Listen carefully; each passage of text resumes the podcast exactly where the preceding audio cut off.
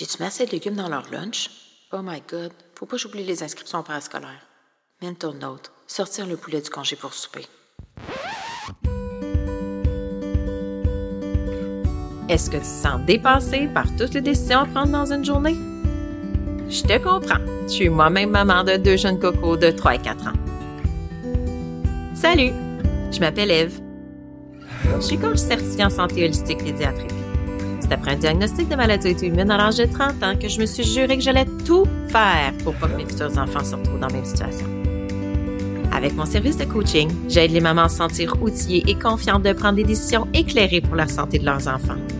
Je les accompagne dans la mise en place d'habitudes saines et durables pour supporter leur famille de façon naturelle.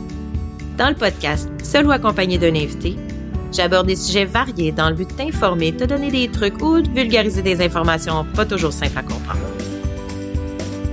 Mon but, c'est que chaque épisode te fasse réfléchir pour que tu puisses faire des petits pas sans passer des heures sur le sujet. Parce que tu sais, t'es maman, t'as pas besoin de t'en rajouter. Oublie pas de t'abonner pour pas manquer un épisode que tu sois en train de bien brasser de lavage, faire la vaisselle ou en chemin pour aller chercher les enfants en garderie, je te souhaite une bonne écoute.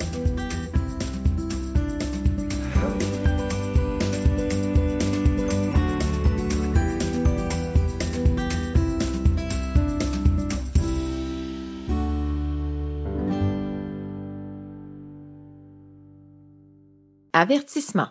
Ah oui, Prends note aussi que mon podcast est conçu à des fins éducatives seulement et qu'il ne remplace en aucun cas les soins d'un professionnel de la santé. Il peut être basé sur des opinions, des lectures ou les conseils des invités, par exemple. Si tu as des inquiétudes par rapport à ta santé ou à celle de ton enfant, consulte ton médecin ou un professionnel de la santé qualifié. Salut à toi! J'espère que tu vas bien. Avec l'été qui commence, la canicule qui arrive, je te souhaite la bienvenue sur l'épisode 13 du podcast Petit Pas Santé. Aujourd'hui, je te présente une entrevue avec une femme inspirante, une docteure en psychologie qui a une vision holistique de la santé mentale. C'est un épisode tout indiqué pour faire suite à mon dernier épisode pendant lequel j'ai répété très, très, très souvent qu'il y a de l'espoir, qu'un diagnostic, c'est pas nécessairement la finalité, puis que si tu es prêt ou prête à faire des changements pour que ton ou tes enfants aient mieux, c'est possible. Alors, sur ce, euh, je te garde pas plus longtemps. Voici notre superbe conversation. Allô tout le monde, bienvenue sur le podcast. Aujourd'hui, j'ai avec moi la docteure Geneviève Labonté Chartrand, psychologue, psychologue holistique, euh, qui est ici pour nous parler. Euh, en fait, surtout, on va aborder euh, la santé intestinale en lien avec la santé mentale. premièrement, bonjour Geneviève. Oui, bonjour. Là, moi, je ne sais pas, je t'entends, mais est-ce qu'on est aussi dans ton podcast? Est-ce qu'on est filmé aussi les deux? Oui. Oui, hein? OK, on voit l'image. C'est bon, je vais faire attention à ce que je fais parce que Parfait. Merci pour l'invitation. ça me fait plaisir. Merci à toi. Euh, d'abord, j'aimerais ça savoir euh, un petit peu, c'est quoi ton parcours, euh, ton parcours scolaire, pourquoi tu as décidé la psychologie, pourquoi tu t'es un peu transféré vers plus la psychologie holistique, comme tu appelles. Oui. Ben, avec plaisir. OK. Euh, bien, pour faire une petite histoire courte, euh, mon objectif d'abord, euh, c'était d'entrer en médecine. comme, comme toute personne presque dans les années 2000, dans le début des années 2000, c'était vraiment difficile d'accéder à l'Institut de médecine. Alors, j'ai fait un virage. J'ai fait mes sciences nature. Ensuite, j'ai décidé d'aller en psychologie. Euh, et puis finalement, j'ai adoré la psychologie. Euh, j'ai fait mon bac, j'ai été admise euh, ensuite au doctorat. Et dans ce temps-là, on pouvait faire être encore pratiqué avec une maîtrise. OK. Alors, j'ai fait une thèse de maîtrise, soutenance, donc j'ai obtenu mon, mon, mon diplôme de maîtrise et mon permis de pratique comme psychologue et j'ai fait mon doctorat par la suite. OK. Et je me suis spécialisée euh, j'ai fait, euh, durant mes études, je travaillais dans un laboratoire de recherche. Alors, je faisais de la recherche, euh, publication, comité d'éthique, euh, tous les processus là, pour les profs qui étaient là à l'université, qui, étaient actifs en recherche. Donc, j'ai moi-même publié tout ça. Ça m'a donné beaucoup d'expérience comme chercheur et j'ai gardé cet emploi-là pas mal d'années tout en enseignant à l'université. Puis, quand j'ai terminé mon doctorat, j'ai comme fait un, un j'ai occupé des doubles postes, c'est-à-dire je faisais, je travaillais en psychiatrie, puis ensuite euh, je, je, faisais de la recherche à l'université. Fait que j'ai occupé plusieurs fonctions comme ça pendant pas mal d'années. Sept ans, à peu près sept à huit ans. Ouais. OK. Puis... Euh, pourquoi j'ai changé vers la santé intégrative ou la psychologie holistique? Ou bon, longtemps, je me suis appelée psychologue holistique. Là, je m'appelle, euh, comment dire, euh, psychologue qui s'intéresse à la santé digestive, la passionnée du GOT. ouais.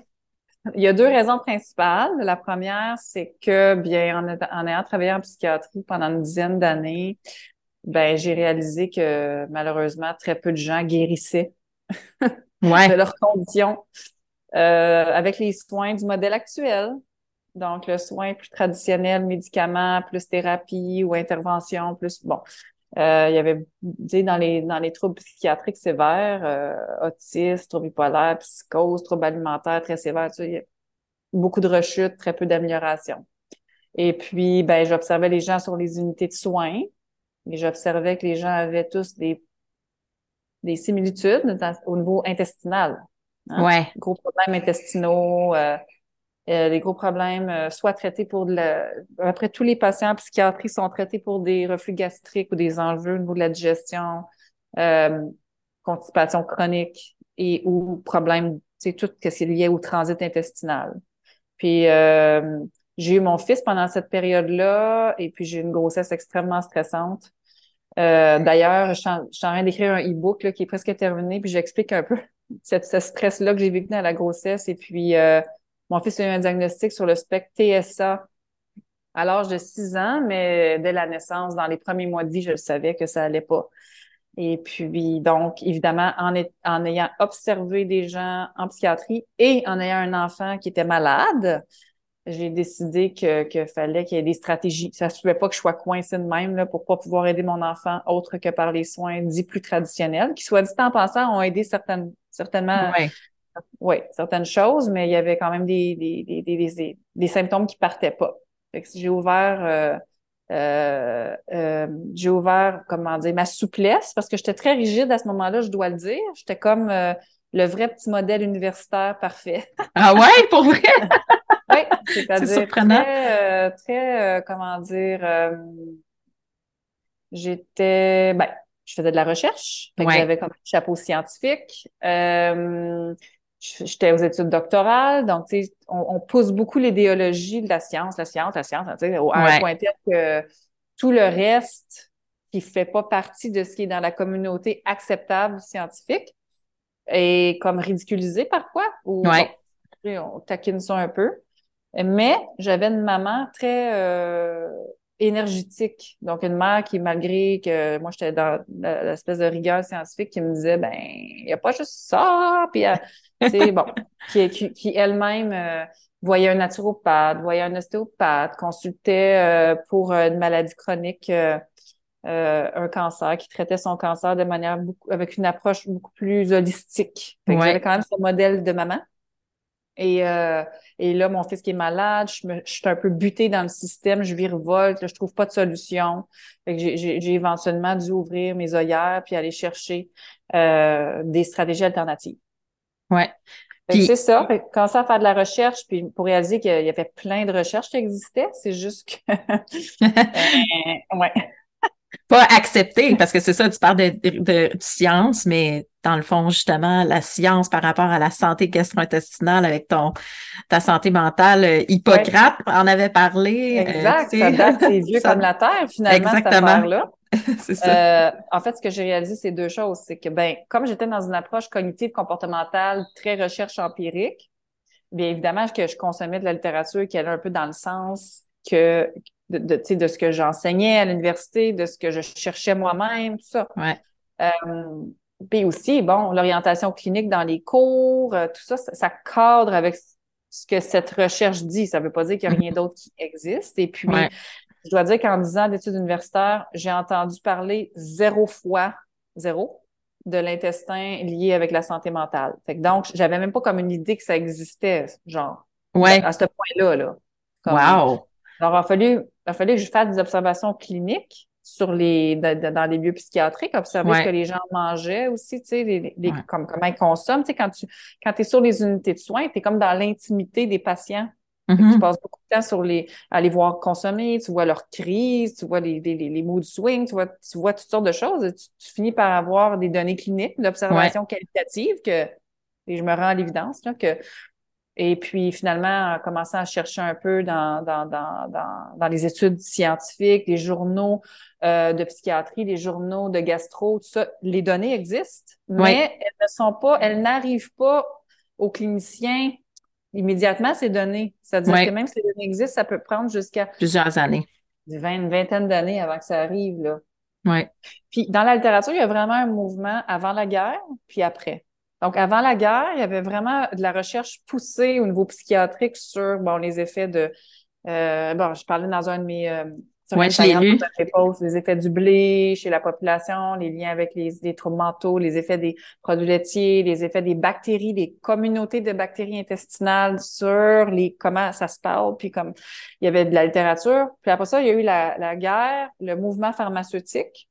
Puis on a comme pu parler pendant beaucoup, beaucoup d'années. Ça, c'est, ça a été remplacé par la médication. Mm-hmm. On a comme bon, on a juste utilisé ça. Ouais. ça. Puis il y, a, il y aurait eu un mouvement dans les années 80 sur faire de la recherche au niveau de l'intestin.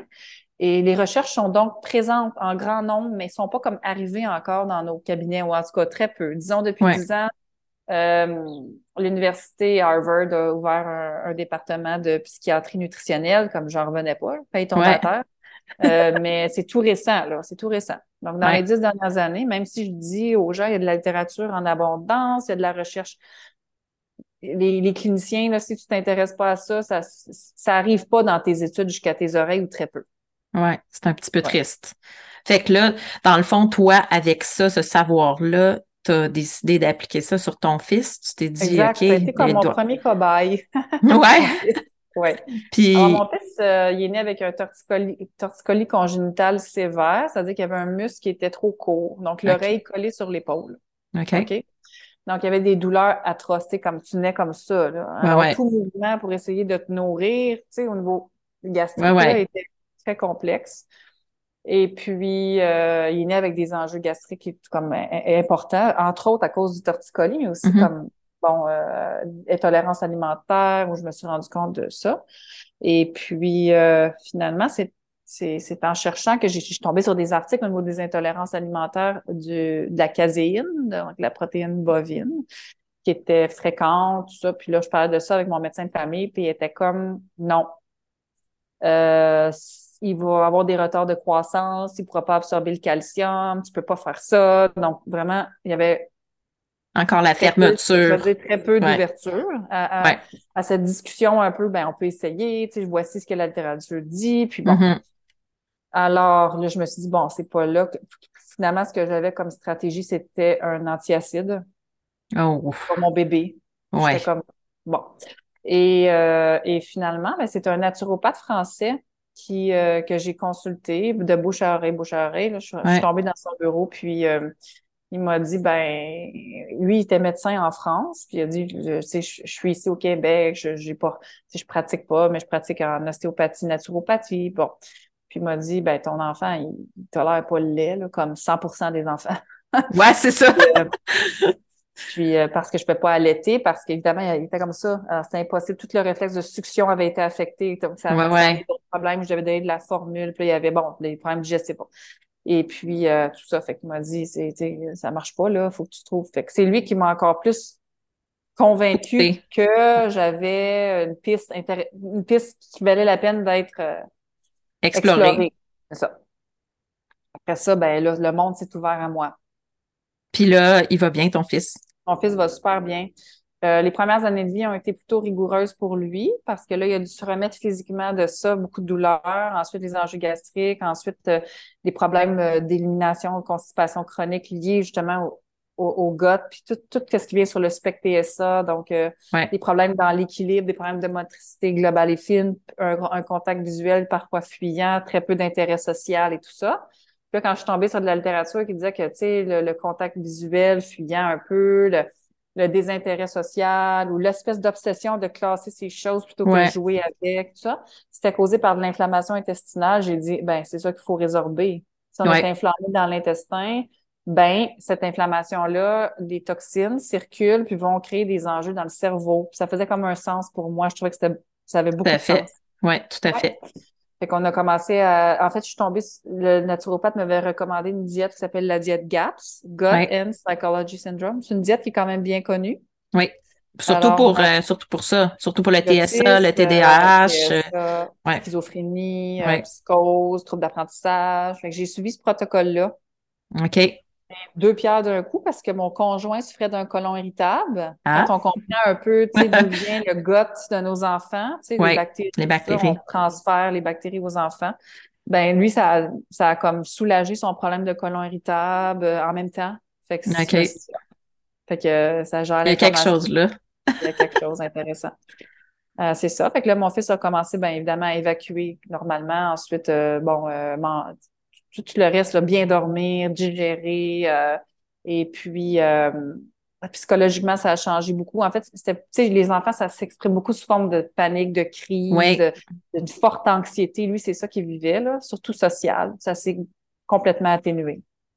Ah, c'est vraiment super.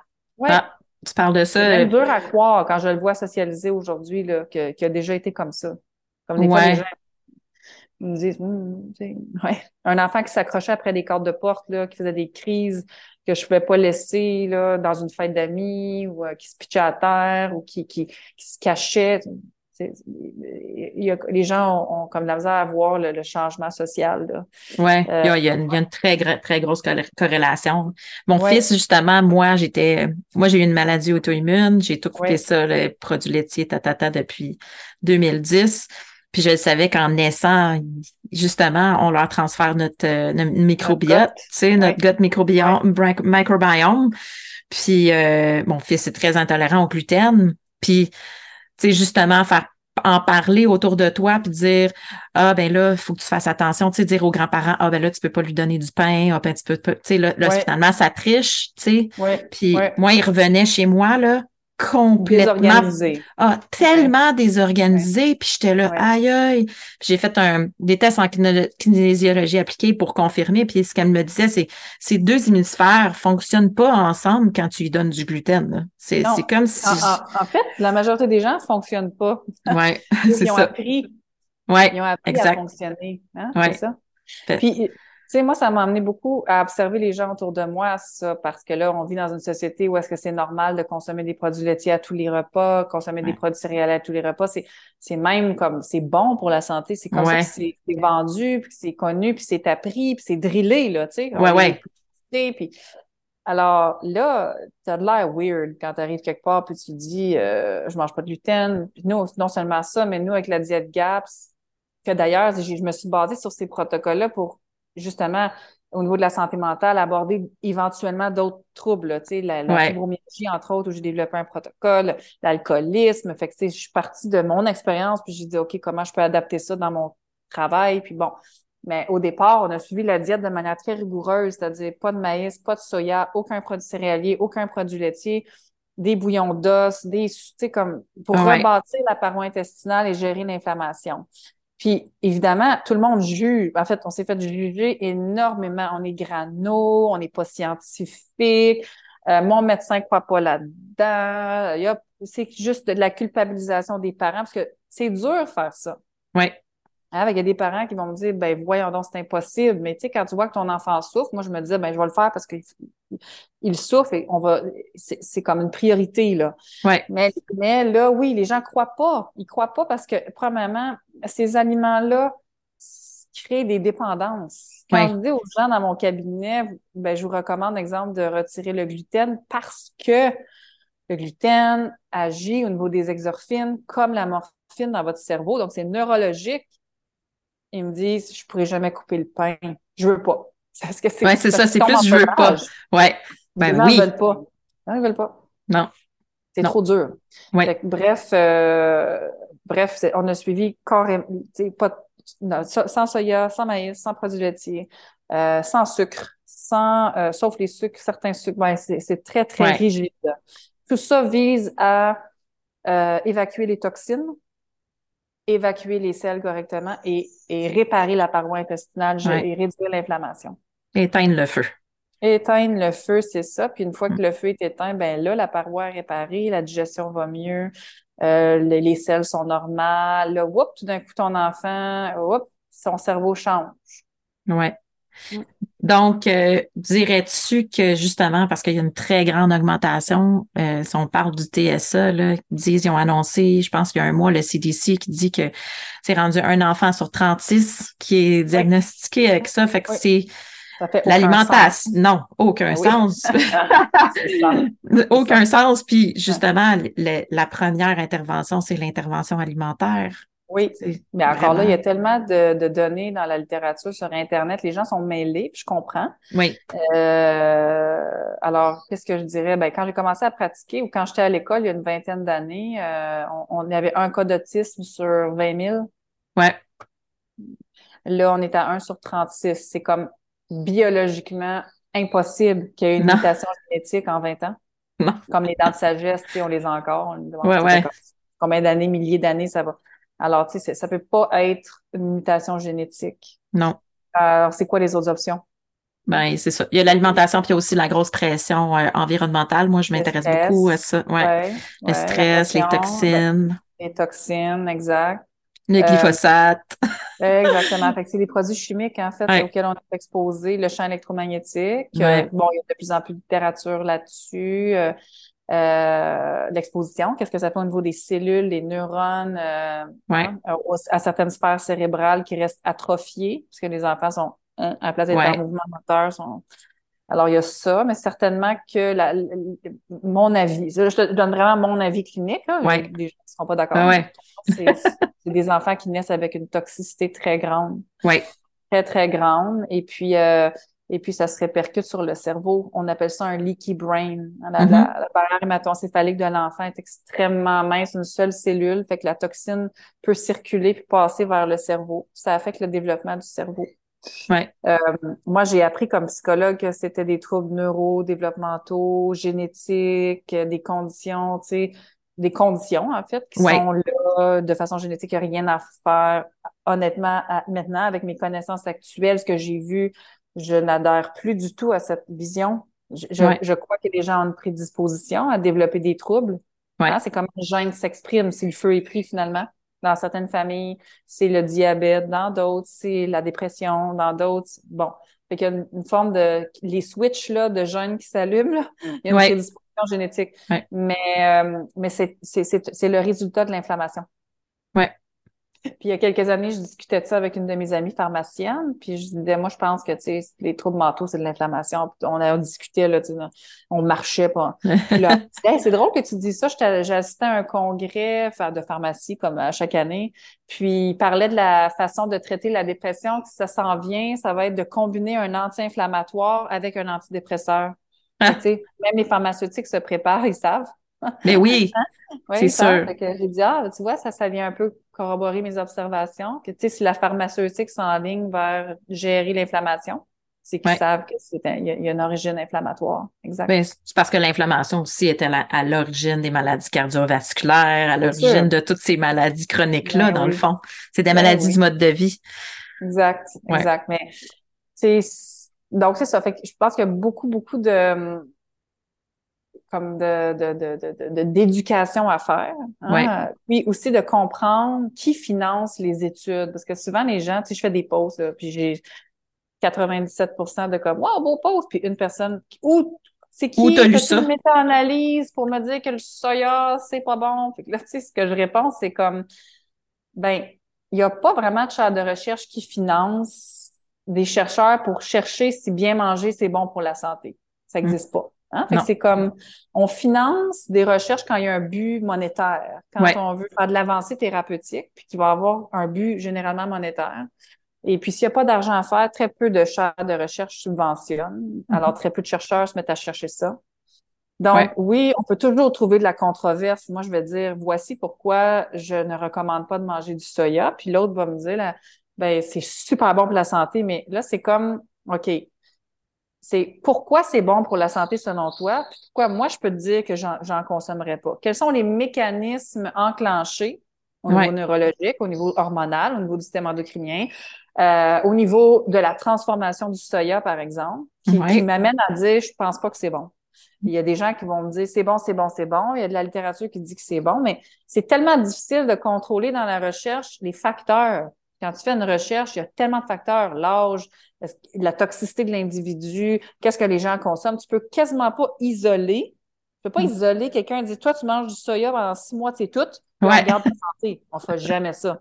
Non. Hein, donc, ça devient difficile de conclure, faire une, un cause à effet. Donc, évidemment qu'on peut jamais arriver à un cause à effet. Mais par contre, on peut regarder les mécanismes de raffinement d'un aliment, les mécanismes d'ajout de d'agents de, préservation, les mécanismes neurologiques, les mécanismes endocriniens, puis dire, ouais, ça fait pas mal d'affaires. Hmm, ça nuit à ci, ça nuit à ça, ça nuit à ça. Ben, je pense que c'est un aliment qu'on devrait retirer puis regarder. Oui, exactement. cette connaissance de jongler avec la littérature, elle est peu accessible. Mais quand quelqu'un me demande, as-tu une méta-analyse qui démontre que le soya, c'est pas bon? Non, ça n'existe même pas. Non. non, non, on pas d'études là-dessus. Est-ce qu'une multinationale pourrait faire une méta-analyse pour dire que le soya, c'est bon pour en vendre? Ah, oui!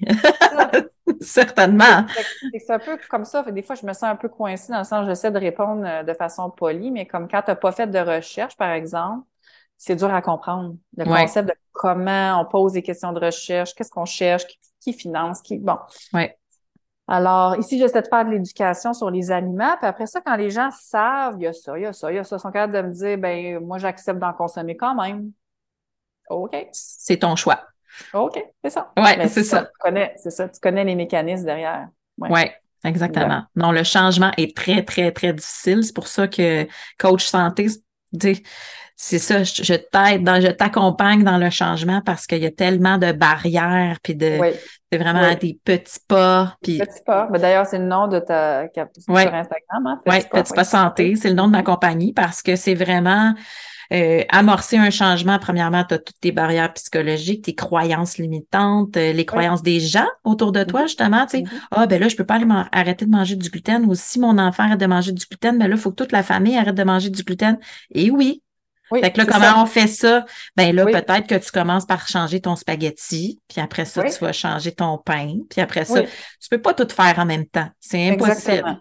Donc, c'est toujours une petite chose à la fois. Puis en faisant ces petits pas-là, tu te rends compte des résultats. Souvent, les gens, ils, sont malades, puis ils voient pas comment revenir en arrière. Autant que souvent, il faut que tu tombes malade pour dire Ah, ben là, je vais essayer oh. quelque chose pour filer mieux. Tu sais. Puis là, quand tu vois que tu files mieux, tu fais Ah, OK, là, je comprends. Exact, exact. Et puis, tu sais, il y a toute la, la, compréhension un peu de bon, comment le corps réagit, parce que souvent les gens ils vont me dire, ben, mettons, j'ai été référée parce que je suis stressée, mais je sais pas pourquoi. Là, ça fait des années qu'ils essaient de trouver des causes externes à leur stress. Évidemment, là, la, la, vie va vite, il y a des stresseurs financiers, on vit des pertes des demandes. Mais euh, ce qui est souvent la partie oubliée, c'est que notre corps réagit à des aliments. Il réagit constamment en cascade inflammatoire. Fait que si je mange un aliment transformé, un aliment indigeste, un aliment euh, qui possède, par exemple, euh, euh, du gluten, un aliment qui pour lequel j'ai carrément pas les enzymes digestives, ben là, le corps, il voit ça arriver, puis c'est pas quoi faire avec ça. Fait que sa mm. réponse, c'est ça générer de l'inflammation, c'est qu'il va enclencher une réponse de stress. C'est comme une agression, mais interne. Ouais. C'est que tu agresses ton corps constamment à l'interne. Et puis, chez certaines personnes, ça va sortir sous forme de ballonnement, digestion, enjeu, d'élimination, tout ça. Mais pas chez tout le monde. Il y en a que ça va sortir sous forme de santé mentale, de problèmes de santé autre. Donc, de faire une corrélation, de dire quand je mange ça, ça me crée ça, c'est pas toujours évident. Non. Ça ne sort pas toujours en inconfort euh, digestif d'abord. Non, oui. Moi aussi, je vais... Ça prend des années avant que les gens réalisent que, hey, tel aliment m'a causé ça.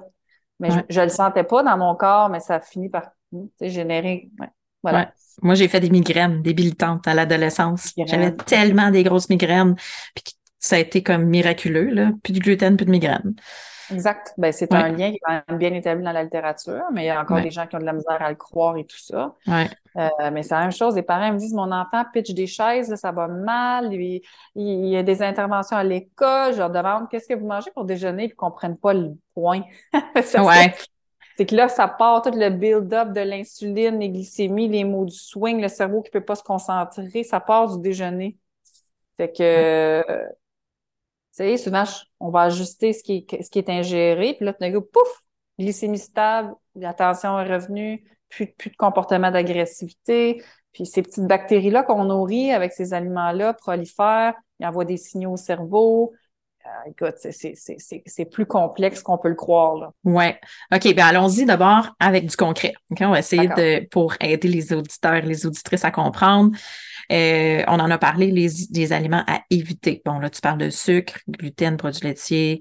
Euh, puis, ce que je voulais dire, après ça, c'est trop justement un exemple d'un déjeuner. Parce que là, c'est ça, on est dans la, on est dans la culture. Ben moi, je dis toujours le, meilleur déjeuner, c'est le reste de la veille, de la viande avec des légumes. Exactement. Les Asiatiques mangent comme ça d'ailleurs. Oui. Ah, beaucoup de cultures mangent comme ça. Énormément. Mais là, nous, c'est parce que c'est le, c'est le, déjeuner sucré avec les céréales, le pain, euh, ta, puis après ça, un sandwich pour dîner, puis après ça. Euh, Exactement. Ben, c'est sûr que, bon, euh, moi, comment je fais ça chez moi, j'alterne parce que c'est sûr que c'est pas d'avoir de la variété. Fait que journée smoothie avec le lait de coco, les fruits, les graines de chia, une journée crêpe à la farine d'amande ou mm-hmm. gaufre, une journée ou deux, au moins deux journées, c'est les œufs avec une viande, une journée omelette aux légumes, une journée, ça peut être overnight oat avec de l'avoine sans gluten biologique. Mais je me garde une petite réserve, là, c'est des grains. Ouais. Fait que, pas, pas souvent pas souvent les grains. Puis le seul, les seuls grains qu'on s'octroie ici, c'est le quinoa et la l'avoine sans gluten biologique. Le reste, on évite, on évite le plus possible. On utilise la farine d'amande pour cuisiner quand on veut faire des gaufres le dimanche. Euh, et puis, ça roule, là, comme je veux dire, je veux dire, il y a quand même, euh, il y a des phases où je faisais mon pain. Fait que là, je pouvais, bon, servir des muffins anglais, le pain, tu sais, bon, comme, comme une toast à l'avocat euh, avec, euh, du bacon. Euh, mais euh, bon, il y a des phases, ça me tente plus de faire du pain. Donc, c'est du travail. Ça demande quand même du travail, mais il y a quand même la farine L'Angélique qui offre des recettes intéressantes, qui sont quand même accessibles, pas trop difficiles. Mm-hmm. ils vendent aussi en congelé. Des fois, j'achète le pain Ézéchiel, mais il y a du gluten dedans, mais il est à base de sprout. Mais tu sais, c'est une option de dépannage total. Ouais. Et puis, sinon, il a pas, pas si tu fais ton pain, tu peux tu peux inventer toutes les recettes que tu veux. Là. Tu peux manger du beurre de noix là-dessus. Tu peux, euh, tu peux euh, faire euh, la, le classique avocat, germe de, sais, des petits sprouts. Oui, des petits sprouts dessus, c'est infini. J'ai l'impression que tu t'enlèves le pain et puis il n'y a plus d'options, mais c'est juste pour moi, ça change. Il y a autant d'options. Oui. Ou les céréales. Toujours un coup de cœur chez les enfants. Oui. de temps en temps, je vais des céréales de quinoa, mais c'est un aliment transformé. Donc, le moins mm-hmm. possible. Tu sais, le mm. moins possible. Oui. Mais c'est toute une application à faire. Yogourt, tu peux le faire toi-même à la mijoteuse, c'est facile. Avec du lait de euh, coco. Le coco, ben oui, c'est ça. Et puis, euh, ou le lait de, le lait, le yogourt de cachou qui est excellent. tu peux servir un yogourt avec des petits fruits, un sirop d'érable euh, biologique, tu sais, avec des noix pour déjeuner. Tu sais, les options sont illimitées, là. Mm-hmm. C'est juste que quand on est habitué de manger des toasts au beurre d'arachide avec une banane depuis 30 ans, c'est comme drôle. Il y a personne qui est tannée de ça. non, c'est une drogue. C'est ça. c'est vrai, ça vrai. Les gens me répondent Pas tanné de manger des œufs? Ben, je leur réponds ben, Vous, vous n'êtes pas tanné de manger du pain? Non, la réponse mm. est non. fait que, qu'on voit que, que, ouais, qu'il y a vraiment un besoin là, de, de, de, consommer le pain. Ça fait partie de, de la culture. Ouais. Ouais, notre culture. C'est aussi une drogue, on ça agit sur les récepteurs euh, comme la morphine. OK. Oui, c'est neurologique. Fait quand on mange du pain, il y a deux processus. Le premier, c'est que ça agit sur les exorphines, comme la morphine. Mm-hmm. Donc, c'est pour ça que les gens aiment le pain. Là. Ça, vraiment, ça amène un bien-être, il y a une sécrétion d'endorphine et tout. Euh, ça, ça peut comme quand même aller au sens où, bon, il y a plein d'aliments qui font ça, l'alcool, euh, les, sucreries, le chocolat, bon, avec modération. Mais l'autre affaire qu'on n'aime pas, c'est le gluten qui est ajouté ou qui contient des pesticides. Les pesticides euh, affectent la barrière euh, intestinale et puis peuvent aller se loger dans le cerveau qu'on aime moins. Hein. C'est comme une des causes de démence euh, maintenant très bien documentée. Puis le gluten, c'est comme une espèce de glu là, pour rendre le pain moelleux. Et puis, c'est indigeste. Et puis, ça va se coller à la paroi intestinale. Puis, les parasites, les champignons viennent s'engluer là-dedans. Puis, ça. crée souvent un leaky gut. Exact. C'est qu'à force d'avoir euh, euh, euh, cette glu-là dans l'intestin, c'est comme si les parois, la, la, perméabilité le vrai terme, de l'intestin, devient, les jonctions sont plus serrées, sont comme, ils viennent à s'ouvrir. Là, le corps voit comme un pathogène, hein, c'est comme une agression, puis il va réagir en, créant de l'inflammation pour aller guérir la paroi. L'inflammation, dans le fond, c'est que le corps essaie d'aller guérir. Est-ce que, est-ce que le leaky gut serait lié au leaky brain à tout coup ou pas? Non. Ben, hein? Dans la littérature, la réponse c'est non, mais on observe une forte corrélation entre les deux sur le temps. OK. Dans l'échéance du temps, si la diète ne change pas, puis inflammation, inflammation, inflammation, inflammation, inflammation, éventuellement, euh, on va observer qu'on peut avoir aussi le leaky brain. ça, c'est mm-hmm. Ça, c'est lié à tous les cas de, de, de, gros enjeux de démence précoce, euh, la, la, psychose, la, la schizophrénie, les, tous les, problèmes schizoaffectifs. Là, il y a, y a, une corrélation qui est établie avec ça. OK. Mm-hmm. OK. Puis, euh, les symptômes à voir, parce que c'est ça, tu sais, souvent c'est banal, parce qu'on se fait dire, oh, mais c'est commun. Tu sais, tu vas chez ton médecin, puis t'en parles. Ça m'est pas arrivé, mais j'entends ça autour de moi. Ah, il est constipé, mais c'est commun. Ah, il coule du nez tout le temps, bah, c'est commun. Donc, les, ces symptômes-là, il faut pas les négliger. Tu sais, ton enfant qui fait du reflux tout le temps, il te donne des signaux, là. C'est ça. C'est pour ça que j'ai appelé mon e-book Ton gut te parle. Ouais.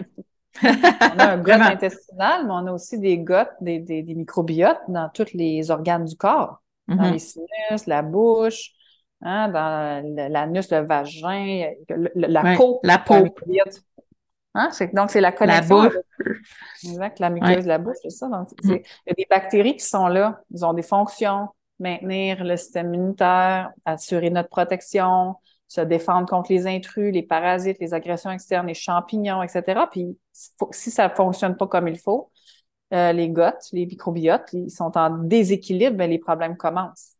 Chaque symptôme doit être interprété, à mon avis, comme oh, qu'est-ce qui est en déséquilibre? Ouais. Hein? Si j'ai une, une sinusite, bon, qu'est-ce que les gens vont faire avec ça? Ils vont aller euh, Bon, leurs médecins vont prendre un push-push de cortisone. C'est quoi le but de faire ça? C'est de gérer l'inflammation dans le nez. Mais mm-hmm. la question, c'est d'où vient l'inflammation?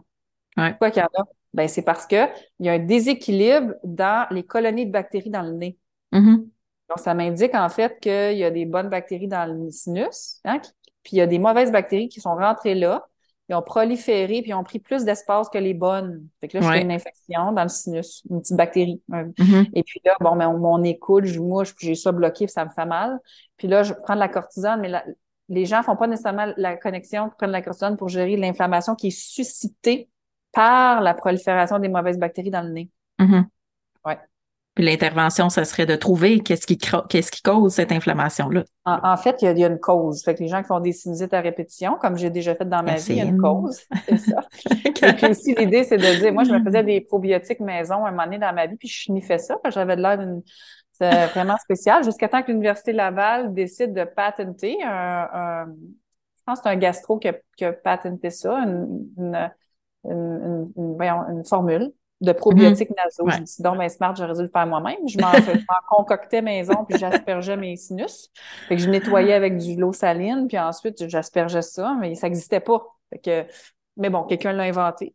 Ah, c'est bon. fait que dans le fond, l'idée, c'est quand tu rétablis l'équilibre de tes sinus, bonne bactérie versus moins bonne, ben l'inflammation part. Mm-hmm. Donc, il n'y en a plus de sinusite. Ah, hmm? c'est bon, ça. Ben, c'est parce qu'à un moment donné, les antibiotiques ne fonctionnent plus parce que t'en prends, t'en prends, t'en prends. moi, je prenais des antibiotiques, ça, ça, à un moment donné, ça marche même, ça fait, ça faisait plus rien pour moi, là. Fait que là, je faut que je... Ça, affecte, les antibiotiques, ça affecte super gros la, par, ben oui, paroi intestinale. Ouais, les bactéries, ça Alors, tout. Exact. Fait que là, c'est un exemple du sinus, mais on a la même chose dans l'intestin. Hein? Mm. On a des colonies de bactéries. Euh, et puis, euh, tout est régulé par l'acidité gastrique là, quand, quand on ingère les aliments. Euh, tout part d'une bonne acidité gastrique. Mm-hmm. C'est-à-dire, les parents sont souvent surpris que je leur dise, ben, si votre enfant mange que des glucides, il peut, l'acidité gastrique est probablement trop faible. Oui. Pour ça qu'il fait du reflux. Il y a du reflux, l'acidité est trop faible, mais aussi, c'est que l'acidité trop faible empêche. J'ai fait un post là-dessus récemment, j'ai eu, comme je ne sais plus combien de commentaires, mais trois concepts très importants. C'est l'absorption des vitamines et minéraux par la paroi intestinale. Ouais Et c'est lié aussi au fait que l'enfant va éliminer les bactéries qui ne devraient pas se rendre jusqu'à l'intestin. Les champignons, fungus sont éliminés par un milieu très, très, très, très acide. Mm-hmm. Et l'acidité sert à décomposer les protéines. Fait que moins j'en mange des protéines parce que je mange des glucides, des biscuits, des, moins je produis d'acidité, moins je suis capable de décomposer les protéines quand j'en mange, moins j'absorbe, moins j'ai de nutriments, moins. Fait que là, je, tombe dans un espèce de cercle vicieux où les enfants qui sont sévèrement atteints, par exemple, d'autisme, ils ne mangent que des glucides. Oui, du blanc. du pain, des pâtes, ils sont juste attirés pour manger ça. Bien sûr, parce qu'ils ont une colonie de bactéries, là. ils veulent. Du blanc, c'est ça. c'est ça l'acidité gastrique diminue, diminue, fait qu'ils absorbent plus les nutriments comme il faut, ils peuvent pas digérer, donc ils n'ont pas envie de manger des protéines, etc., etc. Fait que dans le fond, on, aborde, il faut comme remonter la chaîne puis dire, ben commençons par réguler le milieu de l'estomac. Oui. Et ensuite, voyons comment se porte cet enfant. Puis, euh, quand tu fais ça, mettons, avec un patient, justement, tu dis, ben là, il faut éliminer ça, éliminer ça, éliminer ça. Qu'est-ce que tu mm-hmm. ajoutes? Parce que tu élimines le, mauvais, mais tu rajoutes probablement des bons bouillons, des bouillons d'os, euh, des probiotiques. Euh, c'est ça. C'est ça. En fait, euh, je dois préciser que je le fais sous forme de coaching, hein, parce que dans le fond, je suis pas nutritionniste. Fait que là, c'est ça. Au niveau de mon ordre des psychologues, ouais. c'est comme ça peut être un peu frontière, mettons. Ouais. Mais c'est pour ça, c'est de l'éducation. Hein, c'est je fais de l'éducation sur voici quel est le lien entre l'acidité gastrique et et les problèmes de bactéries et neurologiquement. Fait que c'est toujours comme voici, voici. Ouais. Faut que je demande pourquoi. Tu sais, si je fais juste dire, ben là, ça, ça devient comme de la nutrition. Mais euh, oui, alors j'explique aussi comment, dans le fond, pour monter l'acidité gastrique, les bouillons d'os euh, permettent d'aller chercher collagène, minéraux, puis venir aider au niveau de l'acidité gastrique parce qu'il y a tout là-dedans, protéines, mm. minéraux, vitamines, tout, tout, tout, tout, tout ce qu'on a besoin pour euh, pour se porter bien puis gérer l'inflammation. D'ailleurs, c'est une recette de grand-mère, boire du bouillon, là, qui a un sens, qui a vraiment un sens réel. C'est ça. Fait que la paroi intestinale, il y a des récepteurs de sérotonine. Fait que là, ça, la paroi intestinale aime ça. Ça vient gérer l'inflammation avec le collagène qui est contenu dans le bouillon d'os. Les gens me demandent pourquoi le bouillon? Parce que le collagène vient comme aider à la réparation. Euh, parce que les protéines sont absorbables facilement parce que c'est un bouillon. Euh, ça monte l'acidité parce qu'il y a du gras, et etc. Fait que tout ces, ce superfood-là permet d'enclencher une réparation. Et souvent, les enfants acceptent le bouillon, c'est ça aussi l'autre affaire. Si tu leur donnes un steak, ils ne mangeront pas, ils sont pas capables de le digérer. Mm-hmm. Mais si tu leur donnes un bouillon, hop, ça passe. C'est une stratégie d'entrée pour changer la nutrition. Oui, puis le bouillon, tu peux le mélanger à un aliment qu'ils mangent déjà, à la limite au, au, départ, là, tu prends un petit début. Je, vais souvent recommander aux parents de faire bouillir des, de faire le bouillon d'os, puis ensuite d'ajouter euh, des petites quantités de, de, viande à bouillir là-dedans. Fait que là, ça, ça décompose comme la viande, et puis c'est facile à manger. C'est mou, puis la texture, puis dans le bouillon, ça a un bon goût avec du, c'est l'aspect plus salé du bouillon, tout ça. Fait que ça, ça passe généralement bien. Fait que c'est la porte d'entrée. Mais là, euh, Ouais, c'est ça. Dans mes programmes, c'est ça. Après, on va plus loin, puis on est en train, on fait du, comme on fait, on aborde vraiment chaque symptôme neurologique du trouble. Qu'est-ce, c'est lié à quoi? OK. C'est vraiment d'éducation. Voici tel symptôme de votre enfant ou de, l'adulte, la fibromyalgie, par exemple. Tel symptôme des douleurs. Voici l'enjeu inflammatoire. Qu'est-ce que vous pouvez faire? C'est vraiment comme ça. Un outil à la fois. Puis j'imagine que si les gens vont te voir, il y a une ouverture, ils, ils sont prêts à faire les changements. Pas toujours. Pas toujours. OK. Mais, par exemple, ce que, ce que j'ai vu qui m'a frappé dans ma carrière, là, je, suis en train de faire, tu sais, je fais de la psychologie, de la psychothérapie. Ouais. Je, fais beaucoup de coaching, comme coaching éducationnel sur le lien entre la nutrition, axe intestin-cerveau, tout ça.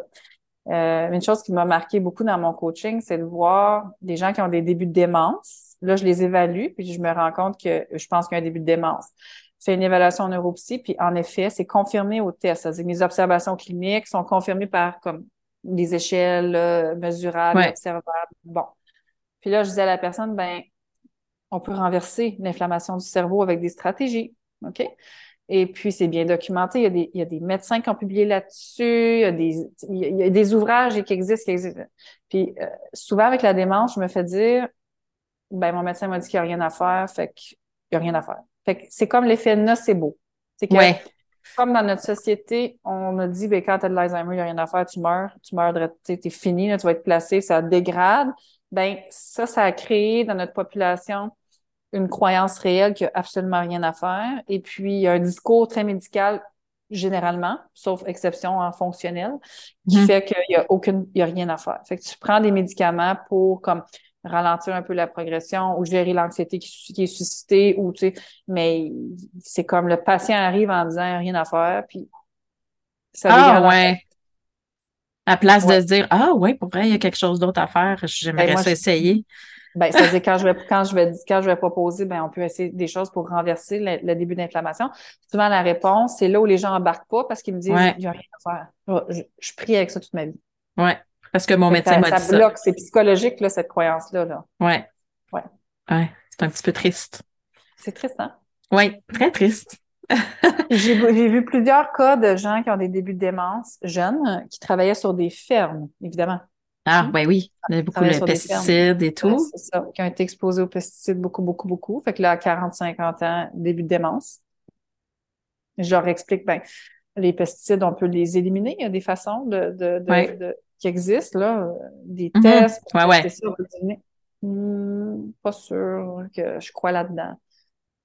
Ouais. Euh, vraiment, des fois, une espèce de résistance. Les gens veulent avoir du support parce qu'ils apprennent un diagnostic douloureux et de maladies comme chroniques graves, mais est-ce qu'ils sont prêts à faire des changements pour renverser?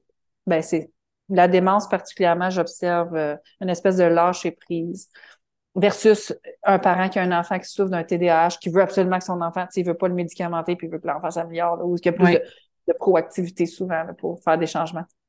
OK. Donc, est-ce que tu en vois beaucoup, toi, des enfants? Dans ta pratique? Pour les parents. Oui, ouais, ah, c'est ça, les parents. comme psychologue avec les ados et les adultes. OK. Alors, j'ai développé tous mes outils d'évaluation, diagnostic, tout ça avec les ados et les adultes. Alors, je, fais moins d'interventions un à un avec les enfants parce que je juge qu'à ce niveau-là, euh, c'est les parents qui cuisinent, c'est les parents qui font les interventions. Des fois, je vais mm-hmm. voir l'enfant euh, pour me faire une idée clinique, tu sais, comme je veux le mm-hmm. voir dans son environnement, qu'est-ce que, tu sais, je, je, regarde les notes, tu sais, qu'est-ce que les profs disent, mais je ne vais pas faire un suivi auprès de l'enfant. OK. Non, je travailler avec la famille, le parent, tout ça, oui. Mais il y a quand même un bon succès euh, quand les parents mettent en place les outils euh, dans le coaching, j'imagine. En, fait, c'est incroyable. je veux des exemples. un exemple. Ben, un exemple. Fait un post cette semaine. Euh, j'ai rencontré une maman, puis son enfant, elle me décrivait des enjeux d'hyperactivité, impulsivité, problèmes d'attention, tout ça. C'est une maman qui voulait pas aller pour la médication de prime abord, qui voulait explorer mm-hmm. les avenues.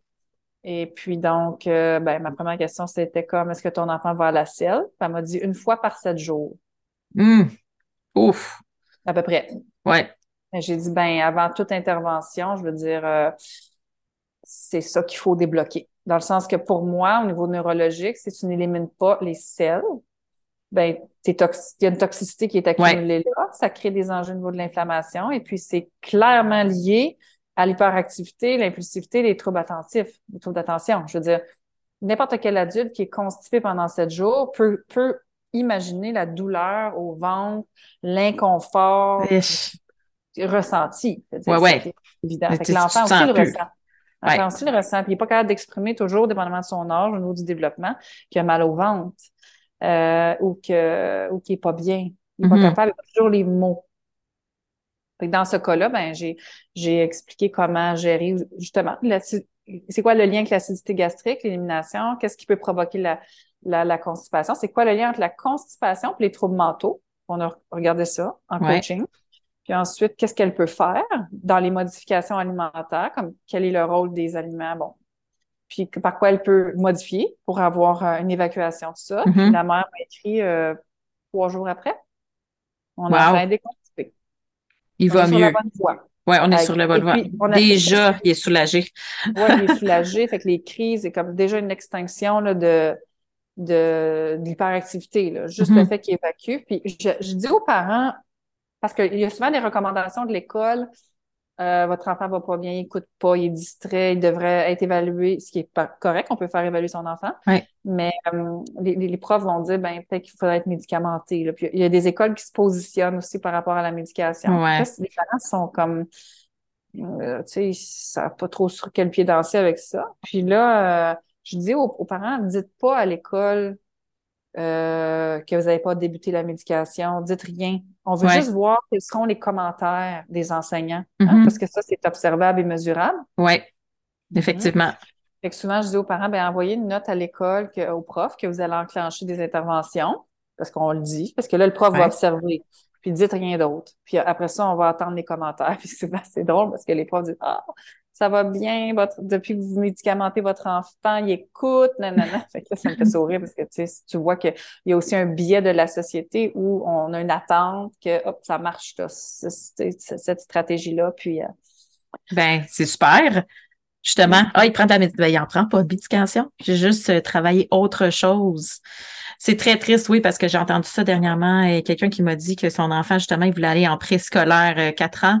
Oui. Et il était probable, probable TDAH sévère, puis l'école, ils l'ont carrément refusé au public. Ils ne voulaient pas avoir cette ben, charge-là. C'est rendu qu'il y en a tellement. Ben, c'est ça. Là, je veux dire, tu sais, ma sœur est enseignante. Je, je, connais très bien les, les, les, conditions au Québec de l'enseignement mm-hmm. actuel. Je comprends les profs, c'est son tabou. Oui, son tabou. un, un, enfant sur trois sur quatre a un plan d'intervention maintenant. Euh, avoir un enfant qui. Puis, tu sais, on peut se poser la question est-ce que c'est l'école qui est mésadaptée aux enfants à cette heure ou. Mais pourtant, dans les années 80-90, il y avait. C'est correct. L'école, là, euh, il n'y avait pas des TDAH, des, des, enfants qui souffraient de ça. Un, hmm. dans toute l'école, peut-être. Tu le savais parce que tu étais toujours dans le corridor. Ouais. Cet enfant. Ouais. Cet enfant stigmatisé, mais il y en avait un. Ouais. Euh, puis il y avait quand même de l'aide, dans le sens il y avait des orthopédagogues qui étaient disponibles, il y avait quand même mm-hmm. un certain niveau d'aide. Là, aujourd'hui, c'est c'est trois enfants sur quatre qui ont un plan d'intervention. Les enseignants essaient de, d'adapter leurs enseignements, de donner du temps de plus à un minute là. C'est comme il y a une intégration des enfants avec des troubles plutôt lourds aussi dans les dans les classes. Ça vient là que wow, c'est un peu étourdissant. Je, peux comprendre que la gestion de classe s'avère très difficile. Sauf que justement, si on éduquait le gouvernement qui parle de, prévention, justement, si on éduquait les parents, si on éduquait les gens comme tu fais à, faire, à comprendre de où est-ce que ça vient, puis faire des interventions, manger moins, en fait, ça vient de nos réglementations aussi. Là, pourquoi qu'ils vendent tous les aliments transformés mm-hmm. qu'ils vendent dans les épiceries? C'est sûr que c'est là. C'est vraiment triste, mais c'est l'argent qui mène. Ouais. Et puis, tu sais, les gens vont me dire, ouais, mais Santé Canada a approuvé ça. Ben, pas vraiment. C'est-à-dire, Canada approuve un produit, il approuve pas que comme, dans le fond, si tu manges ce produit-là, plus ce produit-là, plus ce produit-là, plus ça n'arrive pas au bout avec une full toxicité, tu comprends? Ouais. approuve ça avec les, avec les micro-doses qui se trouvent dans ce produit-là. Mm-hmm. Mais le problème, c'est qu'il y, en a trop. tellement de grosses ouais. C'est ça. Et puis, bon, Santé Canada ne font pas d'études indépendantes. Santé Canada prennent les études des, des fournisseurs. Si mm-hmm. la pharmaceutique produit une étude en disant que ça marche, ça marche, et après, ils n'en font pas une autre. Non. Ils vont pas aller contre-valider. Donc, on se ramasse aussi dans un système où, bon, faut, il faut faire confiance aux industries pharmaceutiques. Ouais. Dit, ben, ils font des milliards de dollars à chaque année. Est-ce que je peux, moi, douter que, ben, ils n'ont pas, ils ont pas très intérêt à ce que la santé, la, santé de la population en général s'améliore. Ben, C'est-à-dire c'est une entreprise. Ils ont besoin des gens malades. Voyons, sinon ils font faillite. C'est évident, mais c'est pas comme ça que c'est envoyé comme plutôt euh, ça sauve le monde. Je dis pas mm-hmm. l'inverse. Si tu as une mangeuse de chair puis tu as besoin d'antibiotiques. Oui, oui, mais oui. Ah mais, il y a eu comme expansion des pharmaceutiques dans des milieux qui, à mon avis, il y aurait il y, a rien à faire là. là. C'est-à-dire mm-hmm. euh, un exemple, tu sais, c'est comme maintenant on médicalise tout. Donc, tu as une peine d'amour, tu fais prescrire un antidépresseur. Et je vois ça, ça des centaines de milliers de fois. Ouais, ouais. Euh, on veut que les gens soient fonctionnels à 100% en tout temps. Donc, on a médicalisé des situations normales de la vie, puis on, mm-hmm. vend des médicaments pour ça. Ouais. Il ne ben, faut pas que tu sois triste, il faut que tu aies travaillé. Mais en même temps, peut-être qu'il faut que je sois triste parce que je dois passer à travers des étapes pour pouvoir tu sais, apprendre, puis bon, mais il n'y a, plus, a plus de place. Fait que donc, les pharmaceutiques profitent aussi des, des, étapes normales de la vie pour créer, une, créer vendre des médicaments. Ouais. C'est ça. Mm-hmm. Et donc, et donc, je ne dis pas qu'il n'y a pas de bénéfices dans certains. Ah non, non. C'est utile. Oui, ouais, c'est très utile. Mais quelque part, ça a comme pris toute la place. C'est que mm-hmm. là, y a, y a plus, si tu veux te traiter naturellement, ben, tu es un charlatan. Si tu si, n'es pas scientifique, ça a pris une envergure qui, à mon avis, doit être revisitée. Ouais. Mais là, l'Association pour la santé intégrative au Québec a été créée. Oui. Ça fait quelques années. On est peut-être, je ne sais plus combien, quelques centaines de professionnels. Donc, il y a de l'espoir. Oui. Travaille beaucoup vers la prévention. Ben oui. Prévention, prévention des maladies, tout ça. Euh, mais comme je te dis, on est dans un système où il y a de l'argent à faire avec la maladie. Fait c'est une grosse machine. Oui, c'est une grosse bataille. Ah ouais, ouais. Oui, c'est ça. C'est ça. OK. exactement. Bon. Voilà. les gens ne savent pas qu'ils ont souvent. Euh, en fait, la première étape en prévention, c'est de dire aux gens, vous avez des options. Oui. Puis là, déjà là, on serait déjà, tu sais, si les gens veulent aller vers le médicament, c'est un choix. Mais si les gens ne savent pas qu'il y a d'autres options, ben là, ils n'ont pas le choix. Ils n'ont pas le choix. Avec un choix, c'est ça. Mm-hmm. Exactement. Exact. Bon, on arrive à la fin de notre temps. Merci beaucoup. Oui, ça, va vite, hein? Ça fait déjà plus de 45 minutes, je pense qu'on parle. Euh, je voulais savoir, je demande toujours à mes invités à la fin, pour, pour les parents qui nous écoutent, ça serait quoi le premier petit pas à faire pour la santé mentale de leur enfant? Le premier petit outil que, que tu suggérerais, soit d'intégrer dans la vie de, l'enfant ou ça peut être aller jouer dehors tous les jours, là, je veux dire, euh, qu'est-ce qui est. Euh, qu'est-ce que tu ben, nous dirais? En fait, j'aurais comme 15 affaires à dire, mais tu me dis une. Bon, moment de dire deux, trois, ben. c'est sûr que, tu sais, on agit en fonction des symptômes. Fait que ma, recommandation, ce serait de, demander aux parents d'observer. Mm-hmm. Observez votre enfant. Oui. Quels sont ces symptômes dérangeants? Parce que des fois, on les entend plus, les symptômes. Est-ce que votre enfant se plaint de maux de ventre régulièrement, de migraines régulièrement? Est-ce que votre enfant est addicté aux écrans? Est-ce que votre enfant, Et à partir de là, ben, on enclenche une stratégie. Est-ce que mm-hmm. votre enfant souffre d'enjeux de, mémoire, de, des problèmes d'attention, des problèmes de conduite, des problèmes d'agressivité? Des... Et là, focuser sur ce symptôme pendant trois mois pour qu'il disparaisse. OK. Ça. Ouais. c'est une très bonne stratégie. Mm-hmm. Oui. on a, il y a un symptôme qui me dérange. Qu'est-ce que ça veut dire? Il faut, faut, jouer mm-hmm. à l'inspecteur. Oui, puis il faut se donner du temps. Tu sais, souvent, ah oui, euh, j'ai enlevé ça ou j'ai fait cette intervention-là. Oui, mais combien de temps? Trois jours, cinq jours, sept jours ou sur le long terme? Trois, mois. OK. Et puis, est-ce que les observer, donc, est-ce que les symptômes se présentent après les repas? Mm-hmm. Est-ce que j'ai une fluctuation de la glycémie? Euh, est-ce que les symptômes se présentent la nuit? Est-ce que les symptômes se présentent après la collation du dodo? Est-ce que les symptômes se présentent? C'est quand est-ce quand ça se présente? combien de fois? C'est quoi la fréquence? Qu'est-ce qu'on a mangé cette journée-là? Qu'est-ce que, quels sont les stresseurs en ce moment? Fait faut, faut vraiment observer. Évidemment, les interventions varient d'un enfant à mm-hmm. l'autre. Oui. OK? Euh, et l'autre recommandation centrale, c'est enlever le sucre. Le mm-hmm. sucre, là, au point de vue neurologique, au point de vue de l'intestin, au point de vue, c'est comme wow, c'est, ça a des enjeux majeurs. Fait que si les parents peuvent gérer une chose, c'est s'assurer chaque jour de, de, de donner des aliments le plus naturel possible. On mm-hmm. peut faire des écarts, c'est pas parfait, mais le plus naturel possible. Oui, je suis d'accord. Mm-hmm. Puis euh, l'observation, je dis toujours, il faut que tu sois la détective de ton enfant. Il faut vraiment que tu l'observes tout le temps. Oui, le, gars te parle, les enfants parlent, mais ils n'expriment pas les symptômes comme un adulte. Mm-hmm. Ils expriment les symptômes comme des enfants. ça, s'exprime par l'impulsivité, ça s'exprime par l'hyperactivité. Ils n'écoutent pas, ils veulent, ça s'exprime par, par, par le corps, en fait. Ça s'exprime par le corps. Puis le gars te parle, ton, ton gars, de, maman, ton gars de maman aussi te parle. Quand tu penses qu'il y a quelque chose qui cloche, d'habitude, tu as raison. Est pas mal bonne. C'est ça. Ouais. c'est ça, il faut observer. Ensuite, c'est sûr, les interventions varient en fonction des enjeux. Mm-hmm. Euh, est-ce que mon enfant est constipé chroniquement, puis il se pitch à terre, il fait le bacon, là, puis il se peut plus, mm-hmm. c'est ça. J'interviens là-dessus. Est-ce que mon enfant. C'est ça. Fait on, s'ajuste ensuite en fonction de, du, du, mal-être, si je veux, des symptômes de l'enfant. Mm-hmm. Super.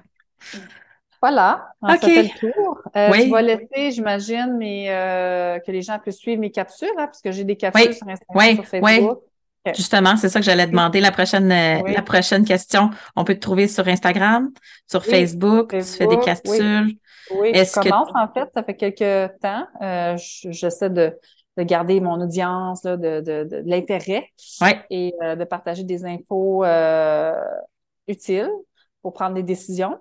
Hein, mm-hmm. Parce que l'idée, c'est d'avoir accès aux infos, pour prendre des décisions par la suite.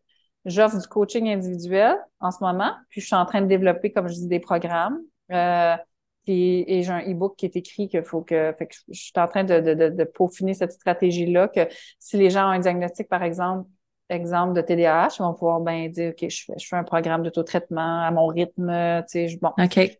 Euh, si j'ai de la fibromyalgie, j'ai de la dépression, j'ai, bon, il va y avoir différentes options. Et euh, ça va permettre comme ça de, de, d'ouvrir sur des nouvelles connaissances, tout simplement, d'essayer des choses, euh, des stratégies moins communes, bon, c'est pas connu. Souvent, les gens me disent, je savais même pas que j'avais un microbiote, fait que tu m'apprends ouais, ça. Ouais, ouais. on part, de, loin. Des bactéries dans l'intestin qui parlent à mon cerveau, puis il euh, faut, les, faut les nourrir correctement, sinon le signal n'est pas bon. Puis... C'est ça. Super. Merci beaucoup, Geneviève. Merci. Au plaisir. Bonne journée. Merci. Bye. Merci d'avoir écouté l'épisode. Si t'as aimé ça, n'hésite pas à aller mettre des étoiles sur ta plateforme d'écoute et me laisser un commentaire. C'est super apprécié parce que c'est ça qui va permettre à plus de mamans de connaître le podcast. Tu peux aussi me retrouver sur Petit Pas Santé sur Instagram ou Facebook. Je te souhaite une bonne semaine, puis oublie pas que le but c'est pas d'être parfaite, mais bien de faire de son mieux. Et peu importe où t'es rendu, dis-toi que chaque petit pas compte.